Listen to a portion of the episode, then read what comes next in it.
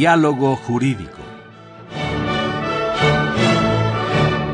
Derecho, Cultura y Humanismo.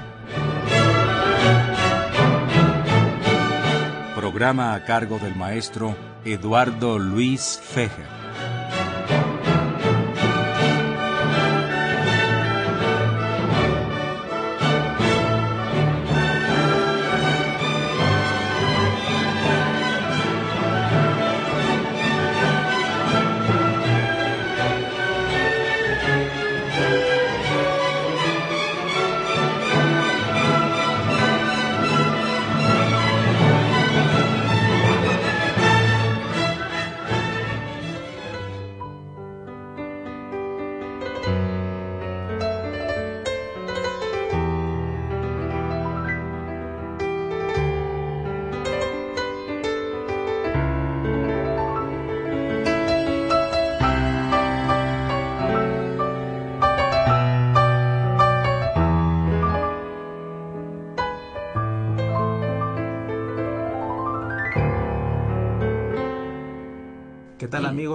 Eduardo Luis Fer en este programa de la Facultad de Derecho, Diálogo Jurídico, con nuestro lema Derecho, Cultura y Humanismo. Pues un programa muy especial, grabado, y un invitado muy especial. Le doy la bienvenida a estos micrófonos de Radio UNAM, el alma mater del cuadrante, al prestigioso abogado y diplomático, el embajador Enrique Loaesa y Tobar.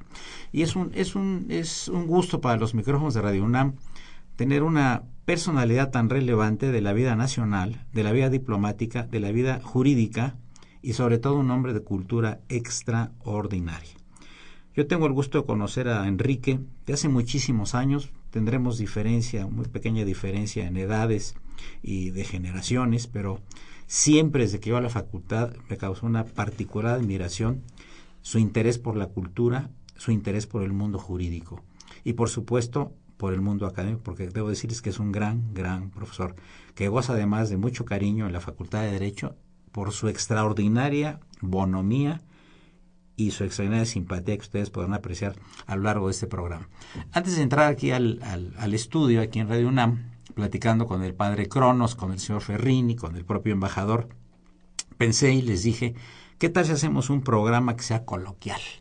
Un programa que no sea eh, pues totalmente jurídico, un programa que no tenga los cartabones eh, de la seriedad y la severidad del derecho, sino hablemos de Enrique Loza Tobar, el ser humano, el jurista, el académico, el diplomático, el hombre de buen humor, de buen humor, cuya característica es la inteligencia, porque solamente la gente inteligente tiene sentido del humor, del humor.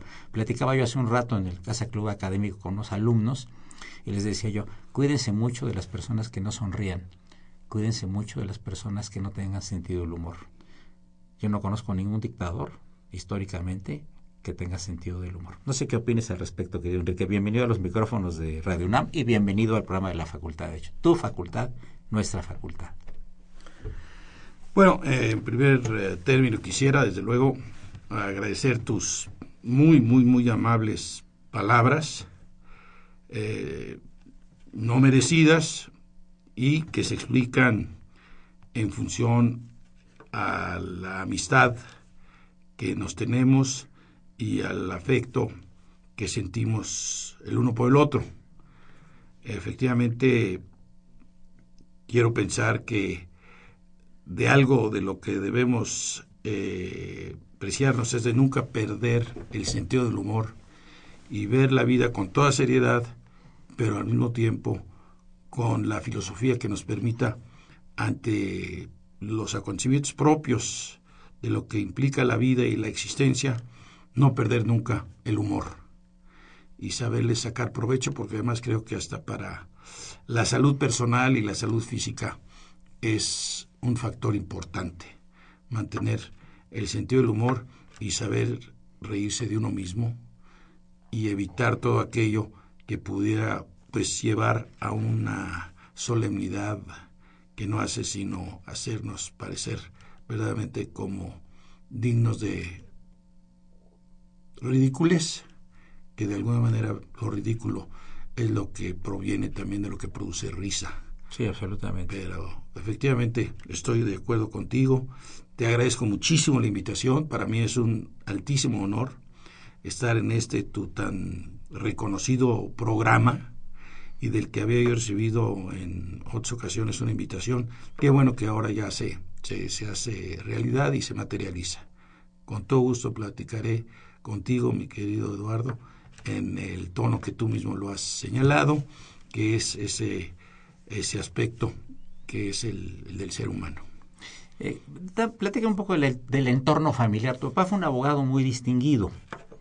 Eh, era don Enrique Loesa Garay. Así es. Así, así es. es. Él es. Eh, tuvo más participación política, eh, un hombre de cultura extraordinaria, una gran biblioteca donde tú abrevaste de ella. ¿De dónde venía este, este interés? Bueno, de... mi, mi, padre, mi padre en efecto, eh, pues siempre estuvo muy cerca de los libros, de la literatura.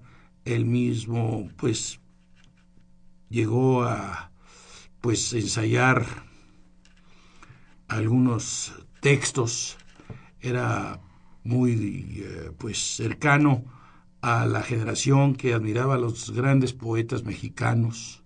Los primeros versos que yo escuché de nuestra poesía los escuché de labios de mi padre. Eh, desde luego, pues era un gran admirador de la poesía de Amado Nervo, de Salvador de Asmirón, de Ramón López Velarde, era un gran, eh, que dijera yo, López Velardiano, porque le encantaba la poesía de Ramón claro, López Velarde. Claro y también desde luego pues la poesía de Urbina y eso a mí me siempre produjo una gran sensación de gusto y de orgullo saber que tenía yo a un padre con la sensibilidad para poder valorar lo que significaba esa parte de nuestra cultura. Y también él había vivido en un entorno que lo había acercado a la cultura universal.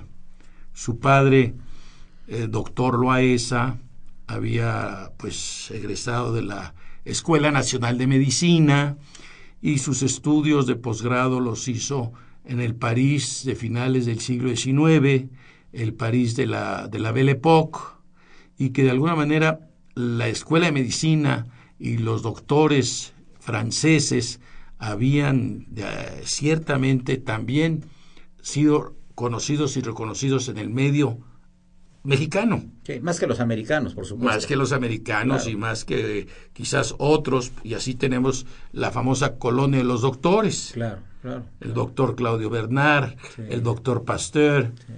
Que en alguna forma pues están presentes en lo que fue la formación profesional de una gran generación de médicos mexicanos. Mi abuelo, el doctor Loaesa, fue maestro de la Escuela Nacional de Medicina y le impartió clases al doctor Chávez, al doctor Vaz, al doctor Subirán, eminencias todos ellos justamente en la medicina. Y mi papá también tuvo oportunidad a su vez de estar rodeado de ese ambiente y de lo que significaba eh, ser hijo de un profesionista en el México de principios del, del siglo XX. Sí, además eran médicos de cultura general, aparte de la cultura médica. Totalmente. O leían, o escribían, o estaban en política.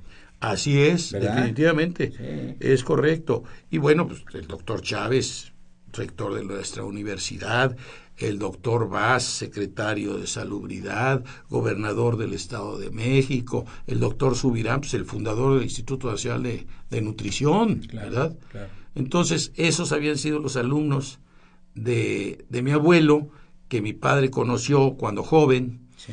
y pues seguramente las conversaciones de sobremesa pues eran muy aleccionadoras claro. y que lo estimulaban y lo alentaban mucho a ir por el camino de esa de esa cultura. Y tú, por ejemplo, qué, qué personaje de la cultura nacional o internacional de la cultura admiras más? Bueno, para mí yo siempre he sido un gran admirador de del maestro Vasconcelos. Qué bien.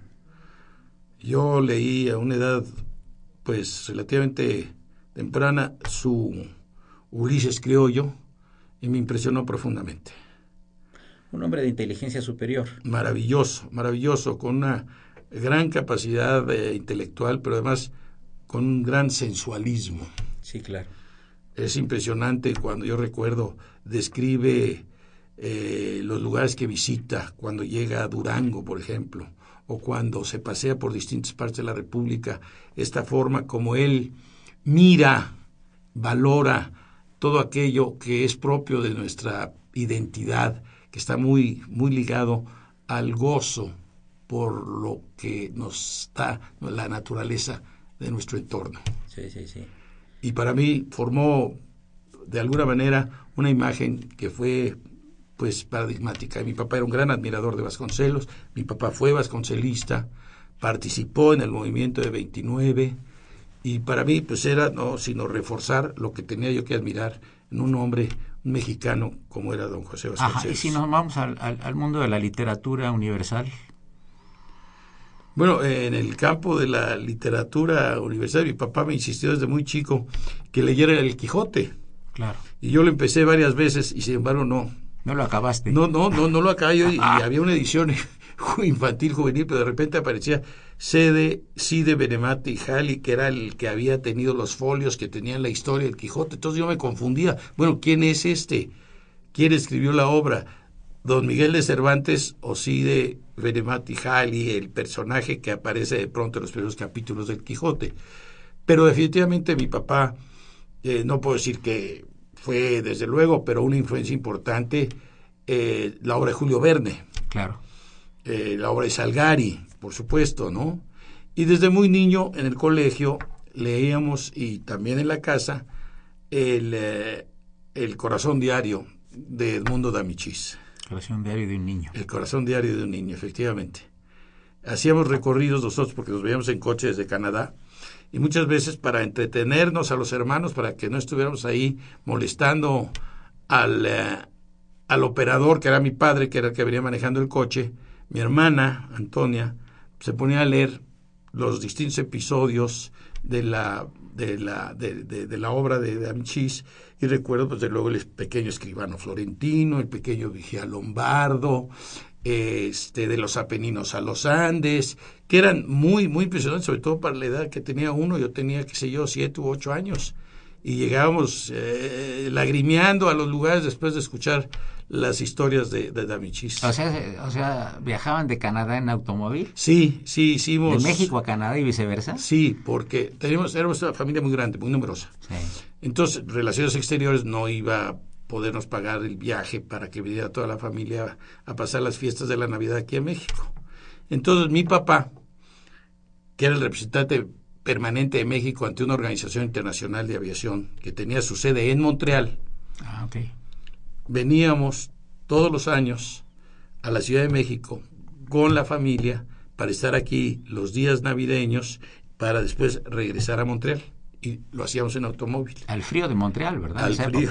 Un frío verdaderamente de bajo cero. Pero qué ciudad, ¿verdad? Muy, muy, muy impresionante, porque además en ese momento la ciudad de Montreal estaba bajo la influencia de la cultura inglesa, porque todo lo que era la, por así decirlo, la parte de lo que implicaba el Quebec francoparlante, sobre todo en Montreal, estaba en los suburbios. Quien manejaba toda la vida económica y política de, de Montreal eran los anglos. Sí, sí, sí, sí. Pero de todas maneras ya estaba uno en la posibilidad de estar viviendo la experiencia binacional claro. de los franco-canadienses y los anglo-canadienses. Sí, sí, porque es más es mayor la, eh, la, influencia francesa que en esa parte, ¿verdad? Sí, definitivamente. Toda la provincia de Quebec es definitivamente una provincia francesa. Que tiene lo práctico de los americanos y lo refinado de los franceses. Así es. En es una combinación es. muy interesante, ¿verdad? Ah, ah, muy, muy interesante, uh -huh, muy interesante. Uh -huh. Entonces también te gustó la cultura canadiense de alguna manera, ¿verdad? Me gustó mucho. Mi mamá era una gran admiradora de la cultura francesa. Claro. Yo prácticamente te puedo decir que desde antes de tener uso de razón ya estaba oyendo música francesa. Mi mamá nos arrullaba en la cuna con música francesa compuesta por Charles Trenet.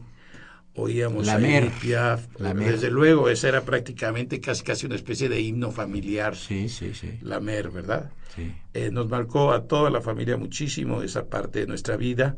Y en verdad sí los primeros elementos de lo que después se convirtió en esta eh, amor o más que amor, devoción por todo lo francés provinieron de esa influencia de mi madre.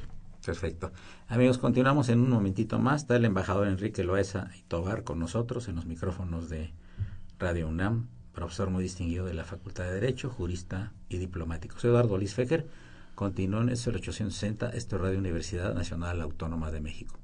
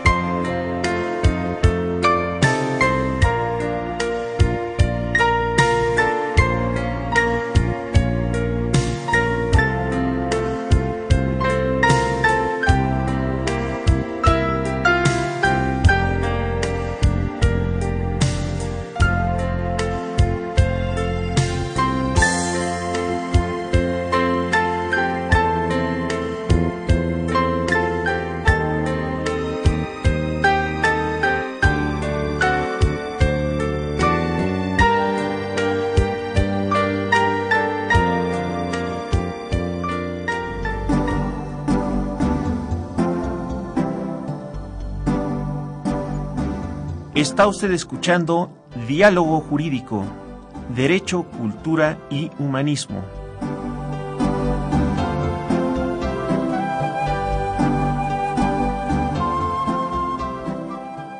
A través del 860 de AM.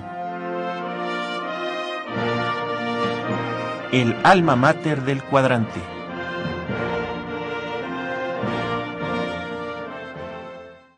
Amigos, continuamos con el embajador Enrique Loaesa y Tobar.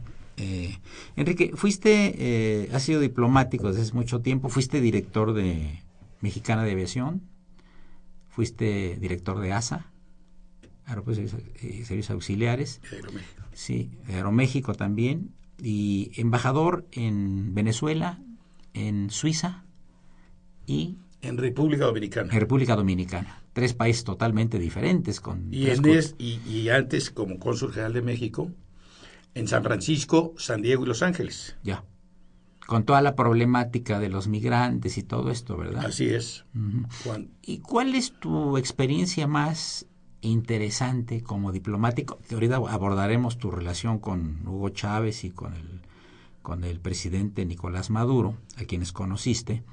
Eh, ¿Cuál ha sido tu experiencia más interesante como diplomático mexicano?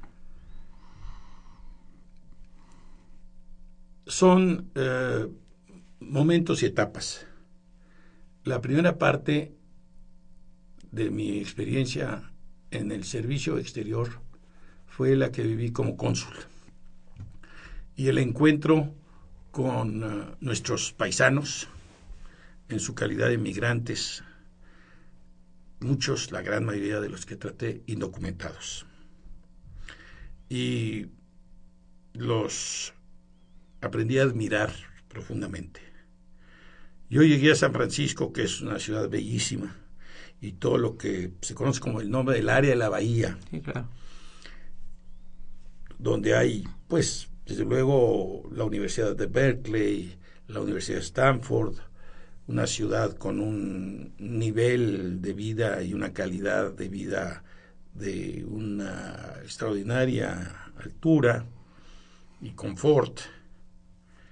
Y de pronto me, me encontré a las tres o cuatro semanas de estar viviendo en San Francisco con que extrañaba yo lo que era mi país. Y de pronto me detuve a pensar, bueno, pero si eso siento yo, y de pronto volteo y veo a mis paisanos, a mis compatriotas, a los conacionales, en condiciones ciertamente no comparables con la que tiene un cónsul general de México, aquí trabajando, enfrentando adversidades, enfrentando y buscando resolver dificultades día tras día, y aquí siguen. Qué extraordinario. qué presencia de ánimo, qué valor anímico y moral para justamente, a pesar de todo, estar aquí. Los, los aprendí a admirar. Extrañaba yo México, ellos extrañan México y extrañan a su familia, pero no tienen ciertamente las condiciones que tengo yo. Hablaba yo el idioma, ellos no lo hablaban. Tenía yo un ingreso fijo, muy decoroso, ellos no lo tenían. Tenía yo una casa, habitación con mi familia, ellos no tenían eso, y ahí estaban. Entonces me, me, llenaba de emoción el encuentro con mis, con mis paisanos y saber que había historias de éxito entre ellos, que habían logrado no solo vencer los obstáculos, sino ir más allá y tener éxito en sus actividades y en sus ocupaciones. Y esto me tocó vivirlo también en, en San Diego. San Diego, claro, tiene una característica particular, que es el hecho de que es el lugar de paso, es el lugar de tránsito. Ellos van a Los Ángeles o inclusive pues, más al norte. Pero ahí fue donde también pude darme cuenta de que las adversidades inclusive significaba exponer el físico, arriesgar tu integridad personal. Y son muchos los casos en los que el consulado tenía que intervenir para pedirle a los agentes de la patrulla fronteriza que tuvieran una relación de respeto a la dignidad de los nacionales mexicanos que ahí se encontraban, que no iban a delinquir, que lo que iban era a buscar una forma de ingreso que les permitiera a ellos y a sus familias en México vivir de manera adecuada. Esa fue una gran, gran experiencia, muy formativa, extraordinariamente formativa, desde un punto de vista no solo profesional, sino también humano. Eh, hablas de gentes eh, de éxito, algunos de ellos, ¿verdad? ¿Cómo no? Claro que sí. Uno de ellos, recuerdo muy bien, que era propietario de varias estaciones de radio eh, cerca de San Francisco, al norte del Valle de San Joaquín, y que había sido inclusive estudiante egresado de la Universidad de Harvard. Y llegó... De nombre Cándido, con sus hermanos, con su familia, eran, eh, si mal no recuerdo, originarios del estado de Oaxaca, porque además es muy importante el hecho de que en ese espacio, que es el estado de California, está de alguna manera replicado México. Sí, claro. Porque todos son de un punto en particular, son de toda la República. Sí. Y, se juntan ellos entre ellos. Y ellos crean una, diáspora muy interesante, ¿verdad? Y, se hace una diáspora en la que están presentes poblanos, oaxaqueños, potosinos, zacatecanos, muchos michoacanos, muchos jaliscienses. Entonces, eso también era una, una especie de laboratorio para encontrarse como los distintos grupos de mexicanos, todos dentro de su manera de ser y su identidad profundamente mexicana, sin embargo respondían a sus tradiciones muchas veces locales y regionales. Sí, sí, totalmente. decir, eh, ¿verdad? Hacían sus asociaciones de oriundos. Sí, claro. Sí, sí. El regionalismo mexicano. El regionalismo mexicano. allá. Que se implantaba. Y recuerdo muy bien que los oaxaqueños me decían, y lo invitamos a la Guelaguetza. Claro. Pero no la Guelaguetza para turistas. Sí. La Guelaguetza de aquí, la Los Ángeles, la auténtica. La auténtica. Así es. Sí, sí, sí. Efectivamente. Había buena relación entonces con las comunidades. Muy buena relación, apoyada mucho por el programa de comunidades de la Secretaría de Relaciones Exteriores, que se impulsó de una manera muy adecuada, muy conveniente, muy congruente con lo que se quería, que era el acercamiento con la comunidad mexicana. Ahora, no hay mucha asimilación del pueblo mexicano en la diáspora con el pueblo americano anglosajón, ¿verdad? Se hace difícil. Difícil, ¿verdad? Se hace Casi no hay matrimonios, ¿verdad? De americanos son, con mexicanos. Son realmente matrimonios entre paisanos o entre paisanos y la primera generación de los que llegaron, pero no es fácil la integración no es fácil y muchas veces es dolorosa la manera como buscan integrarse, porque al buscar integrarse fuerzan un poco lo que sería ya la relación respecto a, su origen. Sí, inclusive las culturas y las religiones son diferentes. Absolutamente. Son factores muy importantes. Muy importantes. Y el idioma, de alguna manera, también, en algunos casos, hay hijos de familias mexicanas que pues como niños no quieren aprender el español y prefieren aprender el inglés porque el inglés de alguna manera les sirve para justamente poderse integrar y ser parte de, de la comunidad. Y si hablan español, no van a lograr eso fácilmente. Y resulta que los padres no hablan inglés y los hijos no hablan español. Por eso la, la, lo interesante de las profundas raíces de la cultura chicana, que tú tuviste contacto con ella, ¿verdad? Hay magníficos artistas, ¿verdad? Magníficos artistas en todos los campos. Sí, sí, sí. En la plástica, Sí, en la literatura, sí. En eh, inclusive la música y en, eh, y, y- y- y- y en el campo también eh, de las artes visuales. el yo- cine, por sí, ejemplo. Fíjate que yo me he puesto a pensar, eh, ha habido grandes producciones sobre el tema de la migración mexicana a los Estados Unidos. Está, el, el último fue lo de César Chávez, hay uno de, de esta Shifter, esta muchacha Sí. Shifter también, ¿no? La esposa de nuestro amigo el, el escritor, ¿no? Sí, inclusive eh, para Pero mí no por- tienen éxito. no porque eh, la audiencia es limitada. Ellos piensan a lo mejor que el México americano va a abarrotar las pantallas de los espectáculos para ver el sufrimiento que tuvieron ellos al cruzar la frontera y que siguen sufriendo por muchos problemas que hay de integración. Así es. Entonces yo creo que ahí sí, yo sí he pensado, digo, hacer una pregunta, una, una película sobre las migraciones a los Estados Unidos que tengan temas generales, quizá no específicos, no son de mucho éxito. No, tienes razón. ¿Y sabes qué sucede muchas veces? Que quienes poco ayudan muchas veces a nuestros migrantes recién llegados son los que ya están establecidos y son residentes, Sí, claro. porque inmediatamente se previenen ante lo que ven ellos como una, como una amenaza a su situación.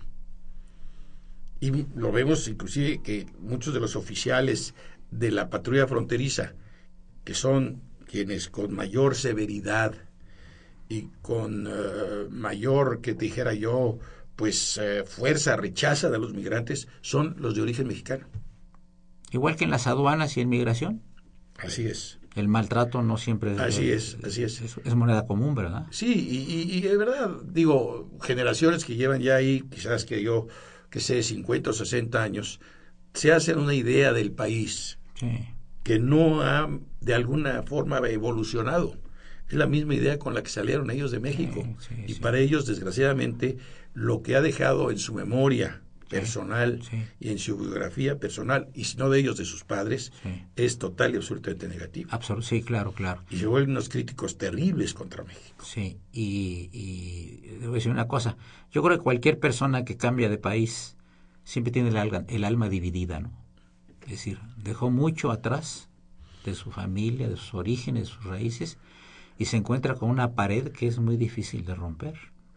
Que es, el nuevo, que es el nuevo país. Y esto no nada más va para los migrantes mexicanos. Entonces, ahorita, ahorita el mundo es un país ya de migraciones, con los problemas que hay en el Medio Oriente, con los problemas que hay en muchas partes de, de, del mundo.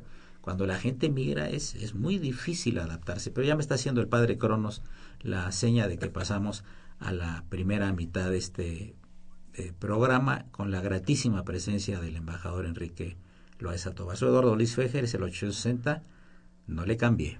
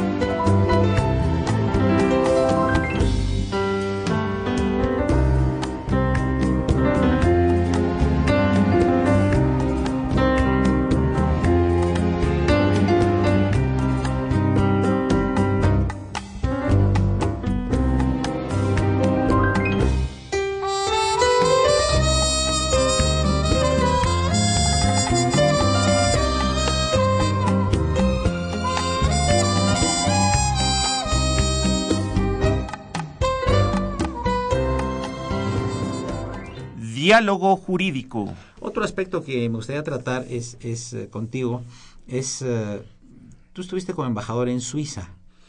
Exactamente, después de haber sido director de Servicios Consulares y Protección de Mexicanos en el exterior, en donde el señor secretario José Ángel Gurría hizo un esfuerzo denodado en favor de los mexicanos, al punto de ser él, en buena parte, el gran impulsor de la reforma constitucional que lleva a la no pérdida de la nacionalidad mexicana, aún con la adquisición de otra nacionalidad. Muy interesante. Oye, este, cuéntanos un poco de Suiza, del perfil de los suizos, de tus relaciones con los suizos y tu asistencia a los foros de Davos.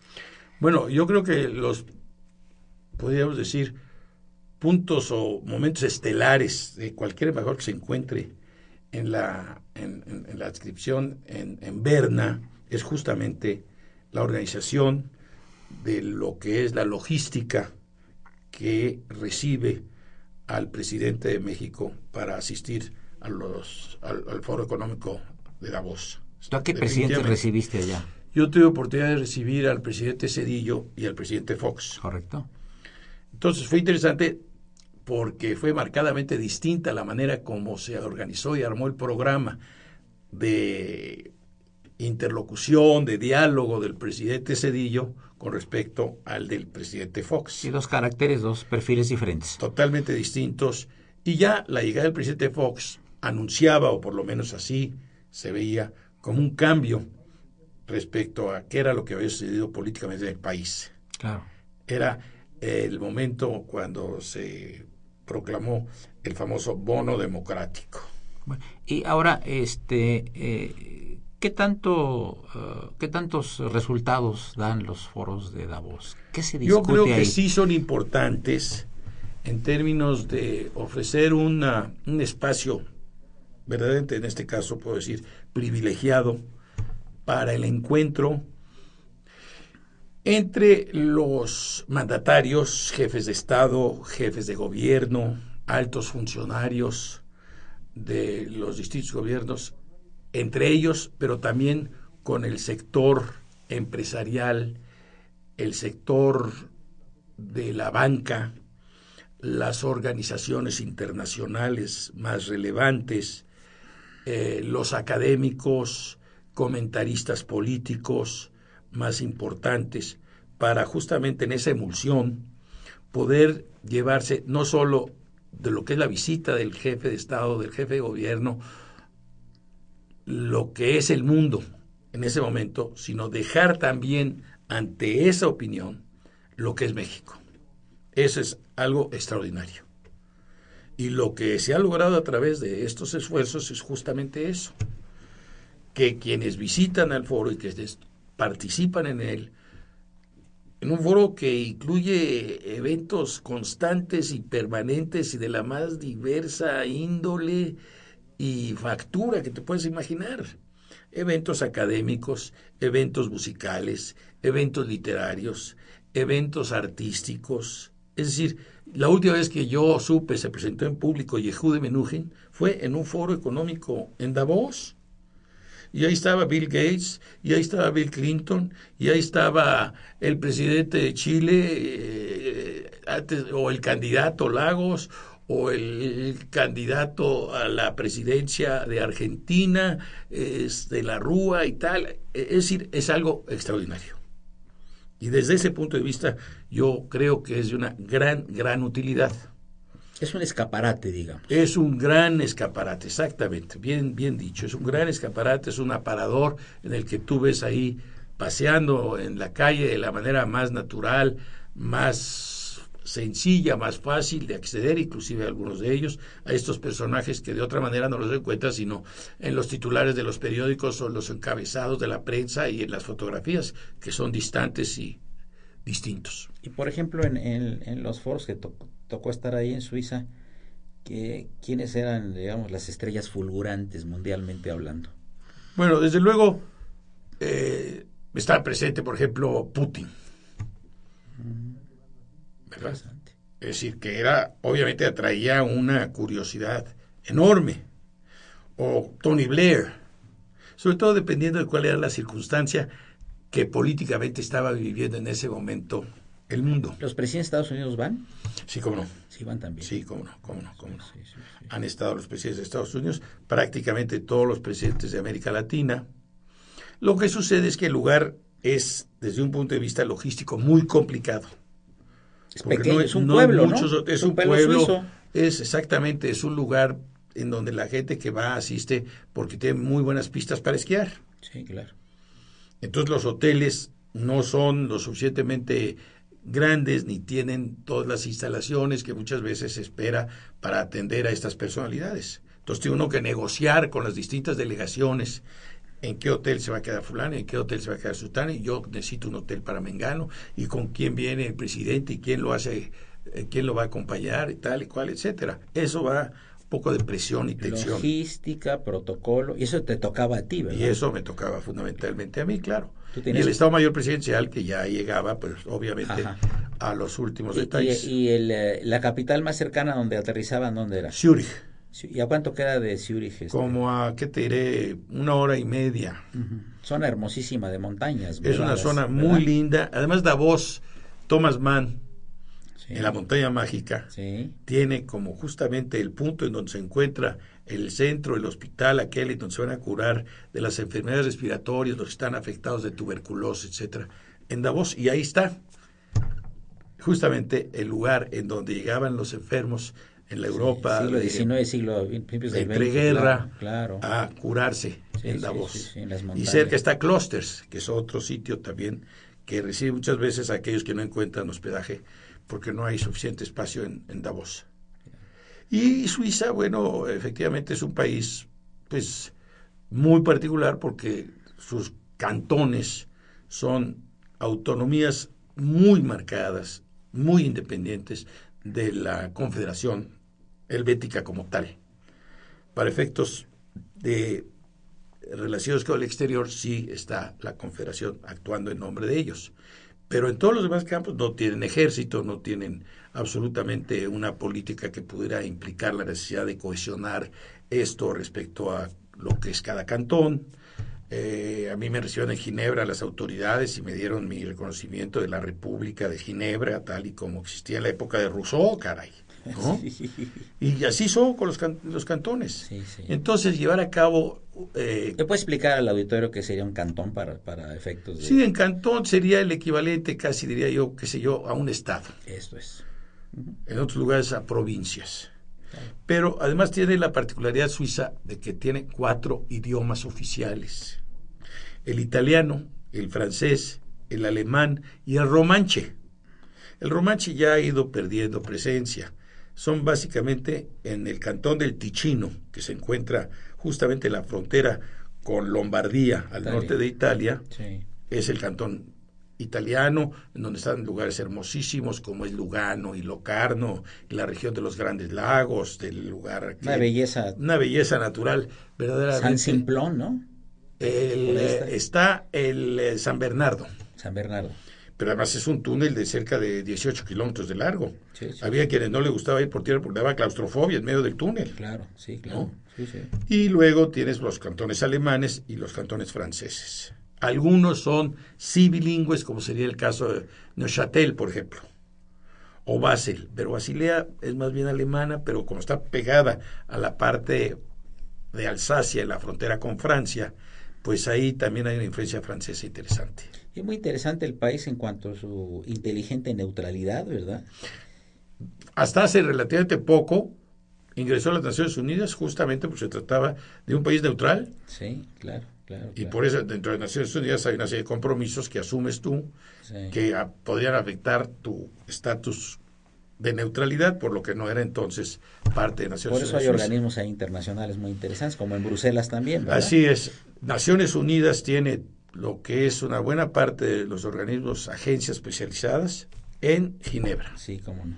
efectivamente. Entonces, es curioso porque por un lado es una ciudad y es un país cosmopolita, internacional más que cosmopolita, y sin embargo los suizos son muy locales. Sí, claro, sí, sí, sí, sí, sí. Muy locales. Con unos horarios así de las 9 de la mañana a las 4 o 5 de la tarde y se muere todo, ¿verdad? Absolutamente, Sí, absolutamente. Sí, sí, sí, sí. Y eh, además son muy orgullosos de esa calidad que les da el hecho de estar en el centro de Europa, pero aislados de Europa. Absolutamente, sí. No forman parte de la Unión Europea, no forman parte del, eh, del euro, Tiene el franco suizo, tienen el franco suizo y lo mantienen Lo y no lo van a cambiar. claro. Entonces, es un país muy sui generis, muy particular, ¿Cuánto tiempo, muy atípico. ¿Cuánto tiempo estuviste ahí? Estuve tres años. Bueno, vamos a pasar ahora a República Dominicana brevemente para acabar lo- en lo más interesante del programa de tu relación con Hugo Chávez y con el presidente Maduro, que no lo era cuando tú eras el embajador. Así es, así es. Pero platícanos de República Dominicana. República Dominicana es este, quizás ¿La pasaste bien ahí? del Caribe, sí, sí la pasé bien, porque un gobernante muy ilustrado, Leonel Fernández, el presidente de la República, y Leonel Fernández logró el apoyo de Juan Bosch y de Joaquín Balaguer, que era una operación muy complicada, Sí, claro. pero gracias a eso pudo llegar a la presidencia en 95, me parece. Y después, cuando estaba yo, volvió a ser presidente y reelecto presidente. Entonces tuve la suerte de justamente estar en la Embajada Mexicana durante la administración del gobierno del presidente Fernández. ¿Hay comunidad eh, mexicana ahí en...? eh, Hay una comunidad mexicana, no muy Pequeña. extendida, pero sí porque hay este, empresas mexicanas, mexicanas ahí? en República Dominicana. Hay un, este, un intercambio comercial importante. La balanza de comercial favorece a México, pero está cada vez eh, adquiriendo mayor importancia la presencia dominicana, sobre todo también el sector turístico. En este en República Dominicana que sabemos que una buena actividad dedicada a, a obtener divisas es justamente el turismo. Y ahí también hay una inversión mexicana muy importante. Y tratan bien al turista. lo tratan excelentemente bien excelentemente bien y es muy importante porque además no obstante formar parte del territorio isla vecino al país más pobre de Haití. nuestra América Claro. que es Haití pues nada que ver una cosa con otra ¿no? Bueno, vamos a pasar, a, vamos, ya padre Cronos quiere que pasemos al tema de, de, de Venezuela. Eh, hace algunos días eh, terminó la cumbre de las Américas, ¿no? Los dos personajes este, centrales fueron eh, el señor Maduro y el señor Raúl Castro, y por supuesto el presidente de los Estados Unidos. Eh, a te co- tocó ser embajador de México eh, cuando estaba el gobierno de Hugo Chávez. Presentaste cartas credenciales a Hugo Chávez. Yo presenté cartas credenciales en enero de 2001. Era el presidente Chávez. Ya era presidente Chávez. Ajá. Chávez había resultado electo en las elecciones del 98 y ya había ya había promulgado la nueva constitución. ¿Es cuando le dieron el segundo golpe de Estado? o- Le dieron el golpe de Estado en justamente en marzo de 2001. Que luego regresó. Estaba yo recién, llegó, después regresó, como dices tú, efectivamente. Sí, sí. Y sin embargo, lo que marcó la pauta de su discurso y de su posición fue justamente el golpe de Estado. Claro. Es decir, y de ahí no se apió nunca. Está haciendo el padre Cronos la seña de que terminemos este segmento y en unos minutos continuamos con el maestro Enrique Loesa y Tobar. Gracias.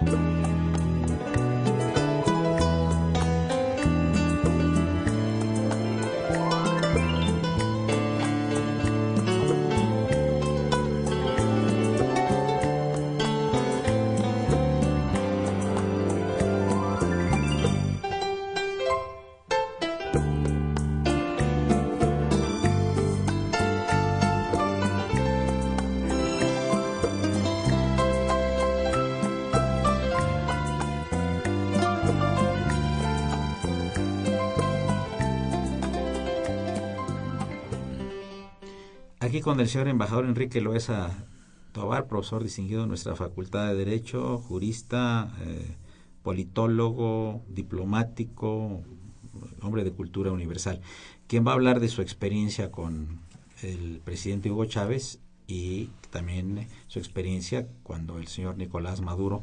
¿Qué cargo tenía Nicolás Maduro cuando lo conociste tú? Fue entonces, era presidente de la Asamblea Nacional. Ya. Cuéntanos de la personal de Hugo Chávez. ¿Cómo te trató cuando entregaste cartas credenciales? Me trató muy bien, ¿Sí? muy este, amistosamente. ¿Cómo, es su personalidad? ¿Cómo era su personalidad? Era un hombre con, una, con un gran carisma, Era un hombre muy chispeante, que tenía una mirada que revelaba una personalidad que luego se confirmaba durante la conversación en cuanto a que seguía la conversación y mantenía una atención que le permitía escucharte y sin embargo ya estar preparado para lo que él quería que tú le dijeras. Una cosa muy interesante. Tenía una enorme voluntad de poder y por eso eh, actuaba de una manera que no hacía sino confirmar esta voluntad de poder. Pero tenía un aspecto que a mí me pareció siempre extraordinario, que fue su gran conectividad con el pueblo.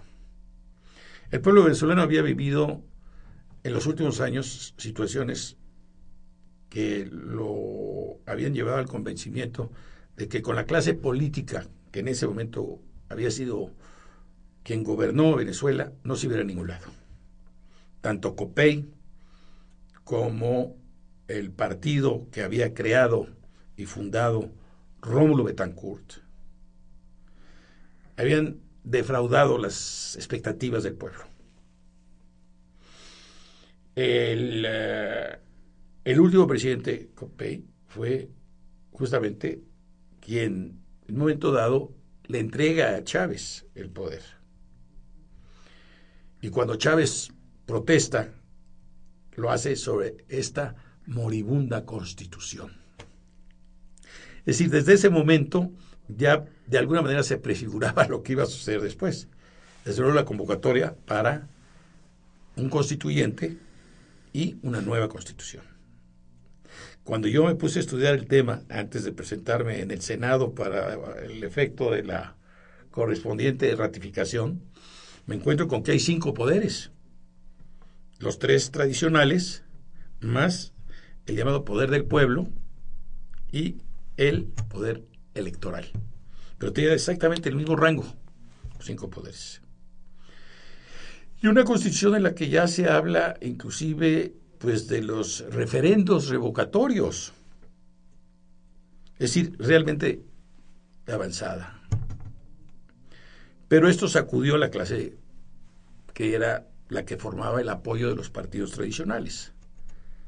Pero Chávez logró, ante la, que dijera yo, desmoralización de lo que era la opinión de los venezolanos, convocar no solo al pueblo, sino también a ciertos pues personajes importantes del sector empresarial. Claro.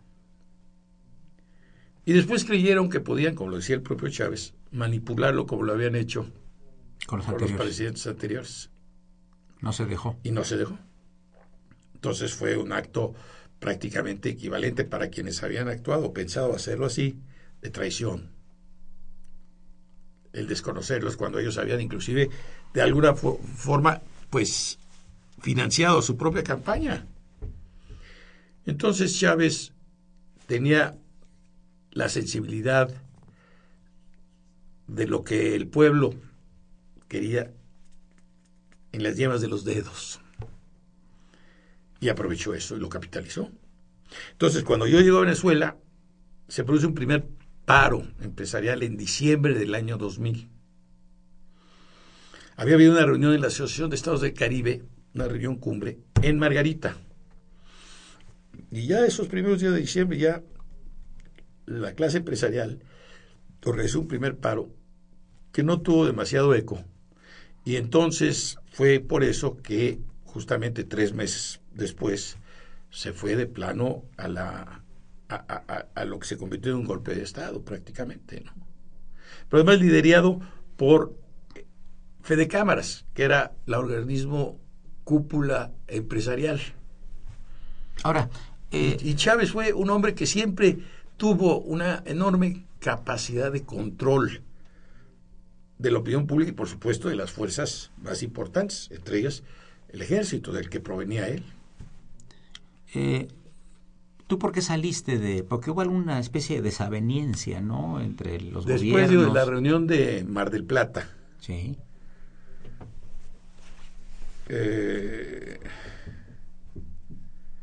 el presidente Chávez hizo comentarios muy desconsiderados, a mi juicio, de lo que pues había él presenciado por parte de la delegación mexicana encabezada por el presidente Fox, al punto de llamarlo cachorro del imperio. Públicamente. Ah, claro. Entonces, bueno, pues es un agravio que no se deja pasar. Claro.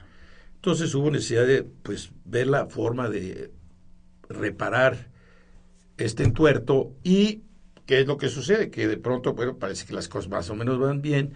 Ese fin de semana, el domingo, en su programa tradicional de Aló Presidente, recita una estrofa. Chávez, después de la respuesta del gobierno del presidente Fox, dice, y no se meta conmigo, caballero, porque va a salir espinado. En ese momento recibo yo una llamada telefónica de México diciéndome, embajador, mañana está usted aquí. Bueno, vamos a dejar que transcurra el programa, vamos a ver en qué contexto, qué sucede, es una ocurrencia, es un folclorismo, qué sé yo. No, no, no, no, está bien, adelante. Al día siguiente llegué a México. Y ya no regresé. Prácticamente no me retiraron las casas credenciales, no fui declarado persona non grata, mantuve el nombramiento como embajador de México ante la República Bolivariana de Venezuela, pero la operación día a día la hacía alguien más. ¿Verdad? Ahora, ¿el, gobierno mexicano no expulsó al embajador de, Venezuela? ¿No le pidió que se retirara? No lo expulsó, diría yo, pero sí de alguna forma manifestó pues eh, su desagrado ante el hecho de que el embajador de Venezuela había tenido eh, una conducta injerencista en algunos actos políticos del partido de sus simpatías en contra del gobierno. Y eso pues, es inadmisible, obviamente. Se retiró también. Y eh, él sí se retiró. Ahora pasemos a, Nicolás Maduro. La personalidad de Nicolás Maduro cuando tú lo conociste. Eh, Nicolás Maduro es un hombre que tiene una presencia, pues, no sé si llamar imponga, pero es muy alto, muy fuerte, muy fornido, muy corpulento es un hombre que no tiene el encanto personal, si me permites hablar de encanto, pero habrá quien no esté muy de acuerdo con esta, este calificativo que tenía Chávez, por ningún motivo. Pero un hombre cercanísimo, cercanísimo a Chávez. Entonces eso lo capitalizó para, después de ser presidente de la Asamblea, convertirse en secretario de Relaciones Exteriores. Pero mi trato con él fue más bien como presidente de la Asamblea hubo una visita de funcionarios mexicanos a Caracas, se les recibió en forma muy adecuada, tenían una cita con el presidente de la Asamblea Nacional, que era el señor Nicolás Maduro, misma que minutos antes de llevarse a cabo la, canceló de una manera muy abrupta. Esto antes del problema que hubo con Fox. No, esto fue después. ya después. como presidente, pero sí, pero ya estábamos. No, antes, perdón, tienes razón, tienes razón, tienes razón, tienes razón, tienes razón. Sí, sí, claro, estaba yo en Caracas, por supuesto. Seguro. Sí, antes, antes, antes. Y ya inclusive me acuerdo que me había hablado por teléfono porque al embajador que había designado el gobierno del presidente Chávez era su amigo y no le daban el beneplácito, y entonces me habló, oiga, embajador, ¿qué pasa con el beneplácito? dije, bueno, yo lo veo, señor presidente, con todo gusto, pero me preguntaba yo hasta qué punto tiene que intervenir el presidente de la Asamblea para una solicitud que hubiera en todo caso correspondido a la Cancillería de Venezuela y no al Poder Legislativo, ¿verdad? Entonces, en esas oportunidades lo traté, pero sin duda es un hombre muy, muy rústico, muy, muy rudo, le gusta manejar la aspereza como forma de trato. Y eso, pues, lo diferencia mucho de lo que era el presidente Chávez. Y es un hombre que, bueno, pues lo hemos visto dado a actuar pues eh, con prontos, eh, de una manera que aún cuando Chávez también lo hacía sin duda, de alguna suerte ya había una empatía de parte del auditorio de Chávez a las ocurrencias que tenía, cosa que a mi juicio creo que no sucede con el actual presidente Maduro. Tenía más sentido del humor Chávez que... absolutamente. Sí, absolutamente. Era, era un hombre con, con sentido del humor. Me acuerdo que entre las primeras palabras que cruzamos cuando fui a prestar cartas credenciales fue decirme, ¿y qué tal? Para mí, yo prácticamente me eduqué con el cine mexicano. Habló de la época de oro del cine mexicano y una de sus citas inevitables era Mario Moreno Cantinflas. Es lo que no me gusta de ti, es tu falta de ignorancia, decía. no, en verdad era un personaje muy, muy particular, con una memoria extraordinaria. Hacía unas elipsis en donde sentías que ya se había perdido en el espacio y de repente regresaba al punto de partida del que había salido y se acordaba perfectamente. Enrique, hemos llegado al final del programa. No sabes cómo te agradezco esta interesantísima plática que creo que ha hecho la, delicia de nuestro auditorio es un programa muy especial, es grabado y pues eh, vuelvo a reconocer en ti al, estudiante brillantísimo, al abogado inteligente, al acucioso y distinguido diplomático y al ser humano extraordinario que eres. Lo digo con toda sinceridad y con toda objetividad. Muchas gracias por estar aquí en los micrófonos del el programa de la Facultad de Derecho y agradecerle mucho al auditorio también su... Correspondo a tus palabras, mi querido Eduardo, porque eres una institución dentro de la institución. Y mucho se honra la Facultad de Derecho y la Universidad Nacional Autónoma de México de tener a universitarios de tu calidad. Te agradezco mucho. La mejor de las tardes, amigos, fue una operación de Miguel Ángel Ferrini, a quien saludamos con el afecto de siempre. La imagen siempre grata del padre Cronos, don Francisco Trejo, eh, recordamos que este es un programa grabado. Soy Eduardo Luis Fejer, la mejor de las tardes, y continúa en el 860 en Radio Universidad, que es el alma mater del cuadrante.